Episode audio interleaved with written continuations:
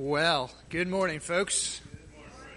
Glad you all are here. Why don't you grab your Bibles at this point in time and uh, let's turn, well, to the first book in the Bible. The book of Genesis should be easy to find. We'll actually be in about three or four central passages this morning. So if you, if you would like to begin in Genesis chapter 6, uh, that's where we'll get started. If you want to put a finger on Romans chapter 3, and then we'll close in Deuteronomy 5 and Joshua 24. Uh, Genesis 6 and 8, Romans chapter 3, Deuteronomy 5 and Joshua chapter, chapter 24 as we continue. Uh, we've been in the midst of a sermon series on uh, what the Bible calls the new covenant, that which Christ has purchased for us and his uh, death for us on the cross and powerful resurrection and initiated for all of those who have faith in him. And this morning we come to part six in our new covenant study. Our sermon is entitled The Prerequisite of the New covenant, the prerequisite of the new covenant. We've seen the panorama of the new covenant. We have seen the purpose of the new covenant. That is the glory of God. We have seen uh, an initial look at the three key provisions of the new covenant. And then for the past couple weeks, we have looked at the, uh, at the preeminence of the new covenant. So Genesis chapter 6 and 8, Romans 3, Deuteronomy, Joshua, you can follow along in the Bible or on the screen behind me. Would you pray with me, church, as we begin? Father, we ask now that you would come in your power, that you would send your spirit uh, to empower my words so that the words that I say would be of you and uh, faithful to your inspired word. Father, we are so grateful for this new covenant that you have initiated in the life and death and powerful resurrection of your Son, and that you have given us these key provisions. Every spiritual blessing in Christ is available to us. And Lord, I pray now that you would open our eyes to our great need for these supernatural resources. And Father, I pray that we would jettison any attempt to live the Christian life on our own power and our own strength, for our own purposes and for our own glory. And we pray now that you would help us to cling to these provisions that you have provided for us through faith in Jesus Christ. We ask it in his great and awesome name. And all God's people said together, Amen. Well, many years ago, there was a family from the San Francisco Bay Area, and they were vacationing on the beach in Galveston, Texas, uh, sort of close to my hometown. Now, one day, as the story goes, the children came across there on the beach a scraggly little mongrel of a dog that was all soaked from ocean water, and of course, their hearts were drawn to that little dog, and eventually they guilted their parents into adopting this little mutt and taking it back all the way to San Francisco. And so they did that, and after returning home, well, they wanted to take care of their new pet, and so they, they gave it a good bath, and they, they gave it a good grooming, a nice haircut, and they all went to bed uh, and fell asleep exhausted from their trip. Well, uh, the next morning, they awoke to what was a disturbing scene see their pet cat, who had been there previously, well, uh, was found to be deceased. And not just deceased, but quite violently deceased, if you get the picture. And it was rather clear, well, that their new pet from Texas uh, was the culprit. And so um, they, they thought, let's take we just need to take the dog to the vet and, and, see what's going on here. And so they took this pet to the, to the local veterinarian only to receive some rather shocking news. See, their new dog, well, it wasn't a dog at all. In fact, the, the, vet, the vet told them that it was an oversized African rat. An oversized African rat. True story. Apparently, what had most likely happened is that it had come on a cargo ship and docked in Galveston, jumped off, and found its way, well, to the, the beaches of Galveston. Wow. As unusual and somewhat disturbing as this story is for us, it really has a central point for our sermon this morning. And it, it is simply this A rat is a rat is a rat is a rat, right? Friends, it doesn't matter if a rat is, well, in the sewer or if it's found in an upscale apartment. It doesn't matter if it's nicely groomed and washed or if it's all dirty and scraggly because a rat will always be a what? A rat, right? Friends, the Bible says that the same is true of our unregenerate, natural human heart. And even what remains of us when we place our faith in Christ, which the, the Bible calls our flesh, this God hostile, self centered, sin inclined part of, all, of, our, of our human nature. Friends, the flesh is the flesh is the flesh. And the unregenerate human heart is the heart, is the heart, is the heart. Whether it hangs out at church or at the strip club, whether it's drunk with alcohol or intoxicated with pride, whether it is self indulgent or self disciplined. Its fundamental nature remains unaltered with no hope of improvement. As the great reformer Martin Luther once wrote, he, says, he said, Human nature is like a drunk peasant. Like a drunk peasant. Lift him up onto the horse's saddle on the one side, and he will inevitably topple over on the other. Beloved, this is our central problem the human heart, the human nature. And friends, only when all of our hope, when all of our confidence in our natural resources are cast asunder, will we joyfully and desperately cling to the supernatural resources that God has provided for us in Christ in the new covenant. So this morning, what I'd like to look at is number one, the great need that we have for the first new covenant provision that we would become a new person. Second, I want us to look at our need for a new purity. And then third, I want us to take a look at our need for what we've called a, a new power.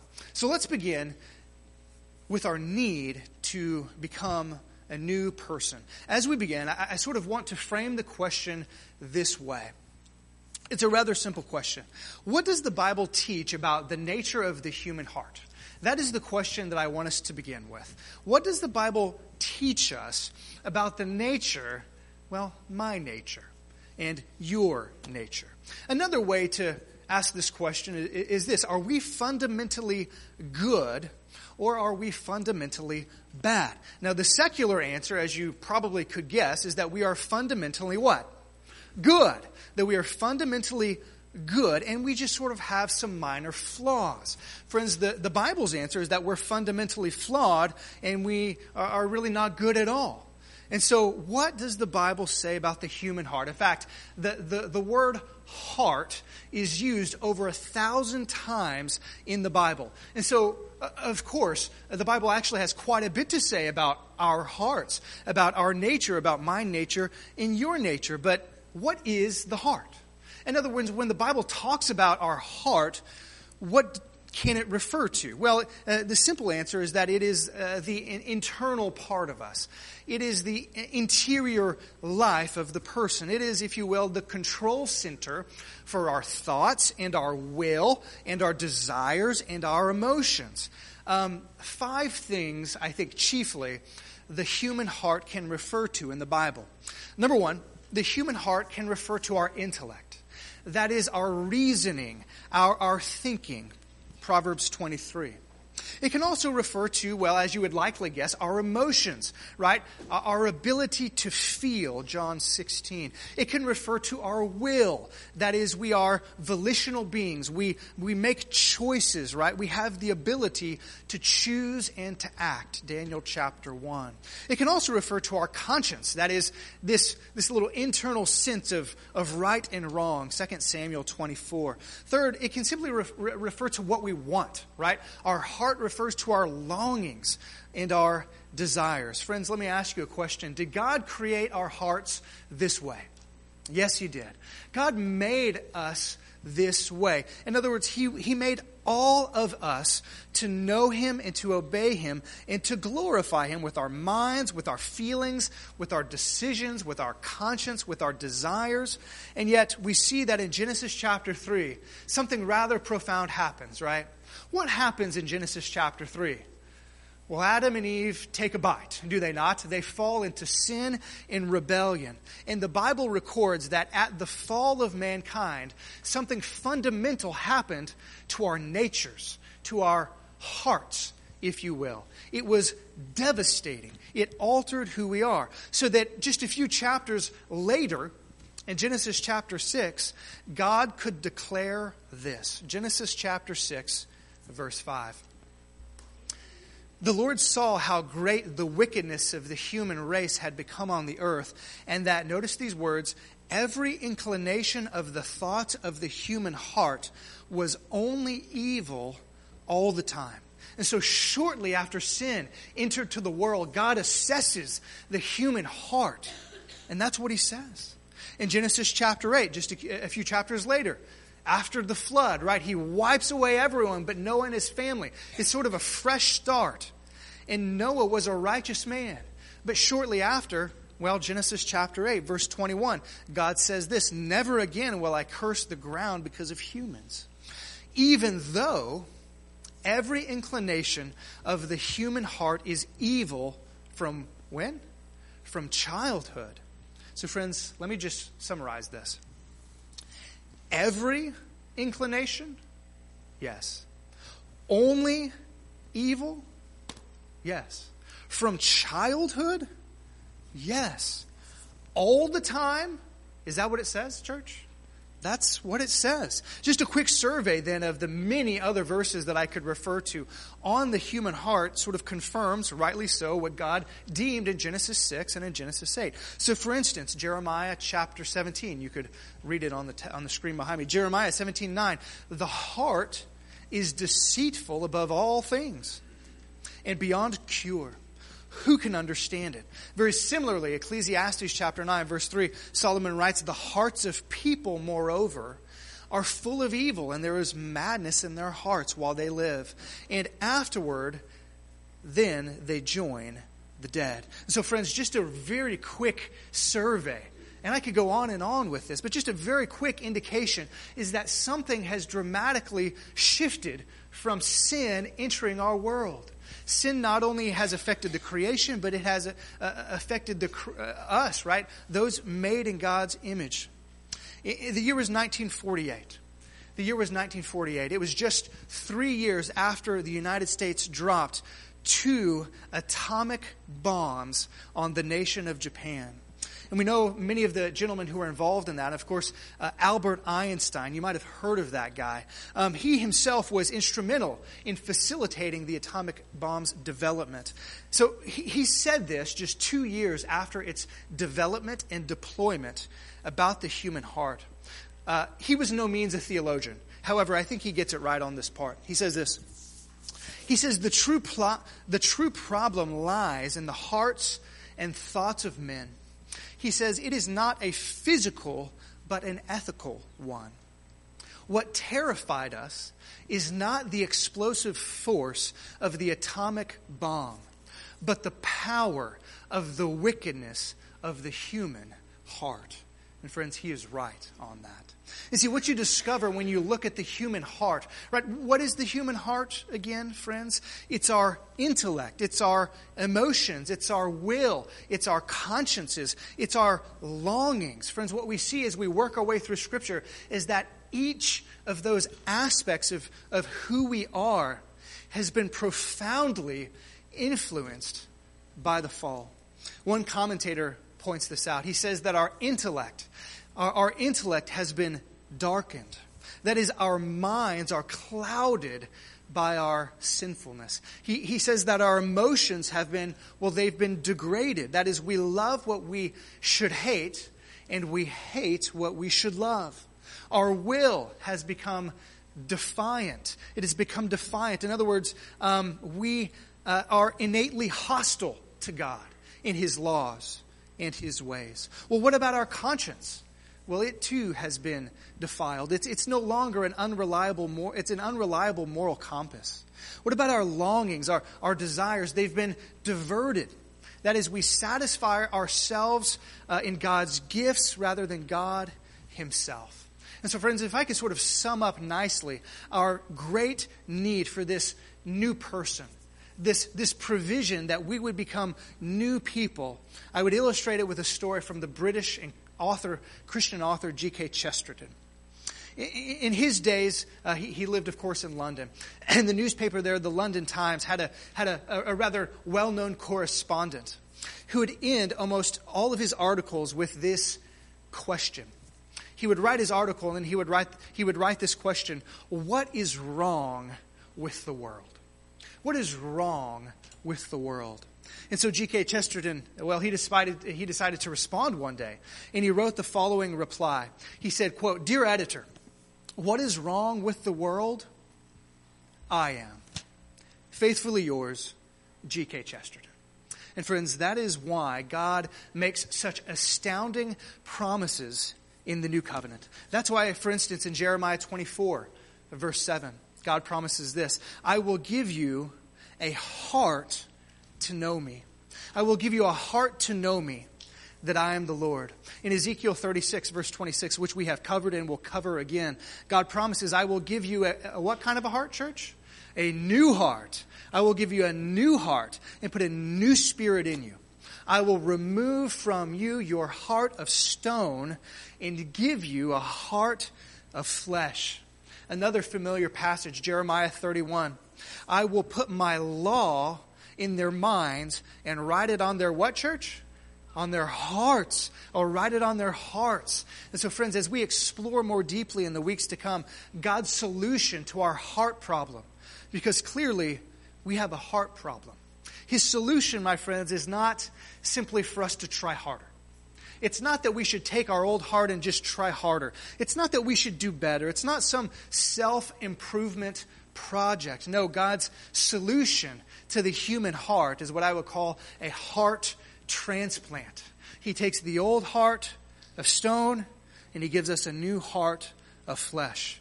And we'll explore that in the weeks to come. So, friends, do we have a need for this provision of a new heart? Yes or no? Yes desperately so. But not only do we have a need for this provision of a new person, but we have a, a, a, a wonderful uh, need for a new purity. For a new purity. And so the question then follows if our hearts really are as bad as what the Bible says, if they are, if it is evil all the time, then I think the question we need to ask is this. If our hearts are evil, then, then they're evil compared to what? Like, what does that mean, right? Evil compared to what? Uh, is my heart evil compared to my neighbor? Is my heart evil compared to Hitler? Is my heart evil compared to Mother Teresa? Evil compared to what? In other words, how can God deem our hearts evil? Well, it depends, of course, on the what? On the measure uh, standard of measurement, right? It, it depends on what we're uh, measuring it to, right? In other words, if uh, if we compare it to others, it might look this way. If we compare it to God, well, it would look another. So, friends, let me sort of draw this illustration for you. Let's say that uh, after church you decide that it's time to go down to, to downtown Chicago, and you like to spend the day on Michigan Avenue. Uh, certainly, you would be walking down Michigan, Michigan Avenue, and let's say there are crowds of people. And uh, there are crowds of people on this, what I will call street level view. At a street level view, are there going to be people that are taller than you on Chicago Avenue?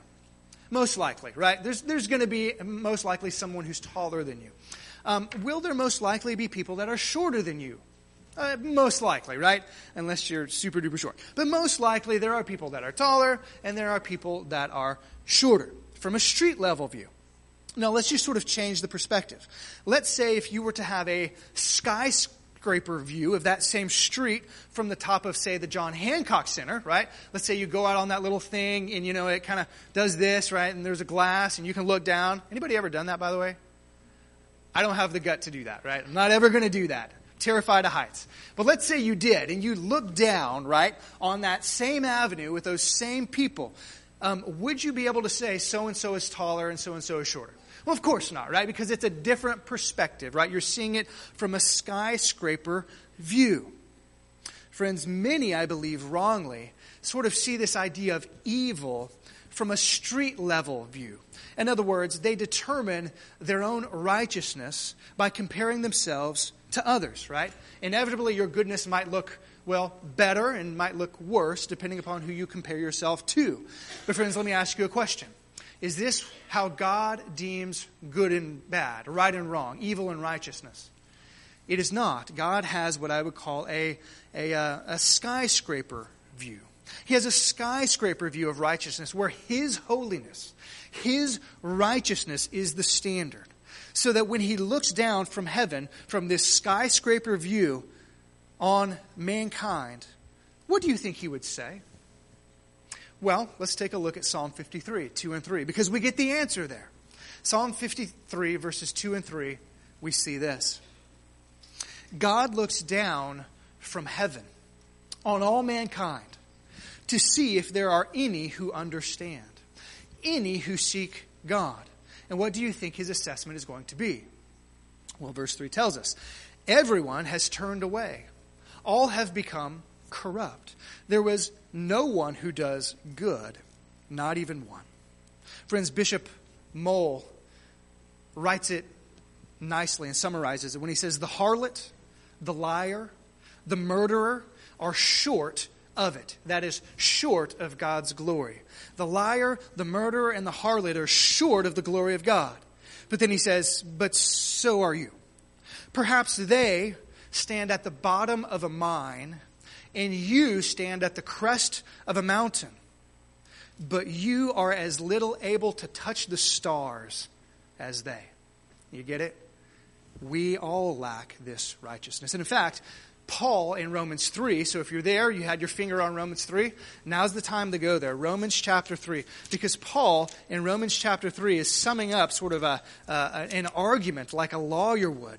And there in Romans chapter 3, Paul is giving his closing defense, at least for this particular section. He's giving a, a closing argument to use legal terms. And he has been arguing that every single person, pagan Gentiles, moralists, law keeping Jews, each and every person who's ever lived is guilty before a holy God and lacks the righteousness necessary to be right with Him. In verse 9, what shall we conclude? He writes. Do we have any advantage, speaking of the Jews? Not at all. For we have already made the charge that Jews and Gentiles alike are all under the power of sin. And then notice he quotes our passage Psalm 53. As it is written, there is no one righteous, not even one. There is no one who understands. There is no one who seeks God. All have turned away. They have together become worthless. There is no one who does good, not even one. Friends, from just a simple reading of this text, do you see some words that stand out? Do you see any words that are repeated? Any words that Paul might want us to focus on? You can't miss the fact that this includes everyone. Th- three times he says, no one. Two times he says, not even one. Two times he uses the word all. His conclusion is that no one is righteous. Friends, we all need a new purity before God that only God Himself can provide.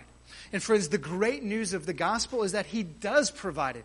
He offers a new purity to us, the perfect righteous life of his very Son, the substitutionary death for our sins of his very Son, the justifying resurrection of his very Son, he offers a new purity that we desperately need because we all fall short of God's righteousness. In fact, that's what Paul says in verse 21. He moves on from saying we are all guilty to saying all of us can be made pure. Verse 21 But now, apart from the law, the righteousness of God has been made known to which the law and the prophets testify. What, what righteousness is that, Paul? Well, he tells us the righteousness, this righteousness, is given through faith in whom?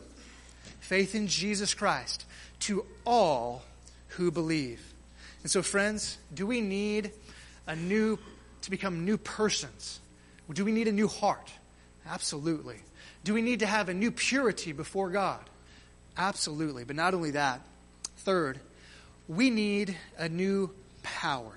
We need a new power. Not only do we need a new heart, not only do we need to become a new person, uh, have a new purity, but we need divine enablement to obey God in the person of God Himself, God the Holy Spirit, Spirit, to propel us, to push us towards obedience. For friends, you and I are utterly incapable of doing so on our own.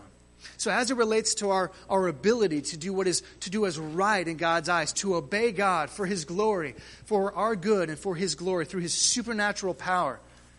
I don't know if any of you are Trekkies out there, but what Scotty says to Captain Kirk on the old Star Trek, I think applies. What does he say? I can't do it, Captain. I don't have the power, right? I don't have the power. I can't do it. Friends, that is true of us. And so, the most two, I think, two insightful passages on our natural inability to keep God's law without supernatural enablement. First, Deuteronomy chapter 5, and second, Joshua chapter 24. So, turn with me, if you will, back to the Old Testament, Deuteronomy chapter 5. Deuteronomy chapter 5. We see that the book of Deuteronomy is basically the second giving of the law. We see Moses has the second generation of the Israelites. They're about to enter into the promised land, and he is going through the law with them. And so in verses 5 through 21, he reiterates the Ten Commandments to the second generation. He recalls then, in Deuteronomy 5, how the, the people, after hearing the very voice of God on the mountain, essentially said, Moses, you go get the rest of the law, right? You go do it for us. Verse 27. They say, Go near and listen to all that the Lord our God says. Then tell us whatever the Lord our God tells you. And then notice these words, what they say in verse 27. We will listen and obey. And so they say, You go get the law, you bring it back to us, you tell us what God wants us to do, and we will listen and we will obey. We see God's response starting in verse 28. The Lord heard you, Moses said, when you spoke to me. And the Lord said to me. And so God hears his people about to receive his law, and his people have said, We will listen and we will obey. This is what he says I have heard what this people has said to you. Everything they said was good. In other words, I take that to mean their motives are right. They, they want to do it. And yet, what does he say in verse 29? Oh, that their hearts would be inclined to fear me and keep all my commands always, so that it might go well with them and their children forever. What a sad and shocking reminder. God's people says, We will obey. And what does God say? You don't have the right kind of heart in you. You don't have the right kind of heart in you. I will have to remove your heart of stone and give you a heart of flesh. Very similar. Joshua chapter 24. Joshua 24. Just turn to your right a little bit in your Bible till you get the book of Joshua. Joshua chapter 24. Joshua has led the people into uh, the initial conquest of the promised land. And there, at the end of that time period, there's, there's still things to be done. But there in Joshua 24, he leads the people into what is called a covenant renewal. He is leading them to say, Yes, God will be our God, and we will follow his laws. After recalling the history of God's faithfulness, he calls them in verse 15. Quote, he says, Choose for yourselves this day whom you will serve. And then he adds, kind of famously, right? Maybe some of you have this in your house over your doorway or something. He says these words, But as for me and my house, what? We will serve the Lord, right? And so he says, you know, serve the Lord. I don't know about you, but for me, for me and my house, we're going to serve the Lord. And in a very similar fashion to Deuteronomy chapter 5, the people respond in verse 18. We too will serve the Lord because he is our God. So just like before, right? The people say, We're going to do it. We're going to obey you, God. And then Joshua's response is very similar to God's response in Deuteronomy. Verse 19 Joshua said to the people, You are not able to serve the Lord. Boy, that had to be like a buzzkill, right? We're going to do it. You can't. you can't. He is a holy God. He is a jealous God. He will not forgive your rebellion and your sins. On this point, Dr. Constable comments. Dr. Constable says, and I quote, they would not be able to serve the Lord in their own strength, simply by determining to do so using their willpower. In other words, friends, they need the new covenant promises of Ezekiel 36 27 where God promises, I will put my spirit in you and move you to follow my decrees and be careful to keep my laws. Friends, I am reminded I'm reminded of John chapter 15, and you may be familiar with it or you may not. But there, it's, it's the upper room. It's the evening before Jesus is betrayed. His, his, his hour had come, and he is sharing some intimate moments with his faithful followers. And there in, in John chapter 15, Jesus uh, uses this wonderful analogy of his relationship to his disciples. And he says in John 15, verse 5, he says, I am the vine, And he says, You are the branches. And it's, it's a picture of a, of, of a vine uh, uh, which has many branches that, that it draws its strength and its very life from that vine. I'm the vine and you are the branches. He says, If you remain in me and I am you, in other words, if, if, if the branch stays on the vine, there will be life and sustenance, right? If you remain with me and I in you, you will bear much fruit. And then he says these words, my friend, and let's hear them well. Apart from me, you can do, now wait. Apart from me, you can do some things. Is that what it says? Apart from you, you can do most things. Is that what it says? Apart from you, no. Apart from apart from me, you can do nothing. Nada, zip, zilch. Friends, Martin Luther again was right when he wrote this quote God then wants to achieve no more with the law than getting us to recognize our inability, our frailty, our sickness, to recognize that so far as we are concerned, we cannot keep one letter of the law. And then he writes these words When you feel that, when you feel that, the law has done its work. Friends, this is the point of this sermon. Do you feel that as a Christian? Do you feel that? So, why have we spent an entire sermon essentially on the darkness of the human heart? It's so that we would joyously and tenaciously grab hold of the three provisions that will flesh out in the next three weeks that Christ offers us when we come to faith in Him. Friends, until we realize our desperate need, we won't cling to the solution. So I'll end with this a very simple illustration. Let's say this morning went a little differently. Let's say you came in the doors of the church and someone greeted you and there I was, and in my hand, I gave out to each and every one of you a life jacket. You know, like a life vest that you would wear on a boat. I said, hey, welcome to Grace. Here's a life jacket. Going on, go and be on your way. You might conclude, yeah, he really does need a sabbatical. This guy's going crazy. Um, what's going on? Or, or if you're polite, you might just be like, okay, thanks, Pastor. And you'll just kind of stuff it underneath your chair because guess what? Unless there's like a, a flood, point two, you know, 2.0, you don't need that here, right? You, you just don't need that. Um, however, if the situation was different, if uh, we were on the Titanic and say there was word that there was trouble and you were leaving your little, uh, your little cabin, if you will, heading up to the upper deck, and I was there at the door and I said, Here's a life jacket, take it. Do you think your response would be slightly different? Well, of course it would, right? Because you recognize your what? Your need. You recognize that I have a need for this life jacket. Friends, if I may humbly say so, we are born on a sinking ship. We are born on a sinking ship, wholly enslaved to sin, destined for eternal death and hell without God's grace. But in God's grace, He holds out for us this life vest the gospel of Jesus Christ and the provisions of the new covenant that we have and will talk about. And friends, it's not until we journey until the dark, into the darkness of, of human nature, both before we're saved and even after we're saved, that we will not only appreciate but apply and cling to that life jacket. And that is where we will head for the next three weeks. So, friends, would you pray with me as we close our time together? Father, we humbly come before you and recognize that we have an incredible need to be right with you. Father, you have said that we must obey your word and that we are to glorify you in all that we are. And yet we recognize that this mandate to, to do what you say we should do and to not do what you say we shouldn't do, that we have all failed in this regard. And that because of that, we have become stained and dirty, and that we desperately need this new purity that you have offered to us. But not only that, that we recognize that, that your word says that we are to do all, whether we eat or drink, uh, that we're to do all to the glory of God.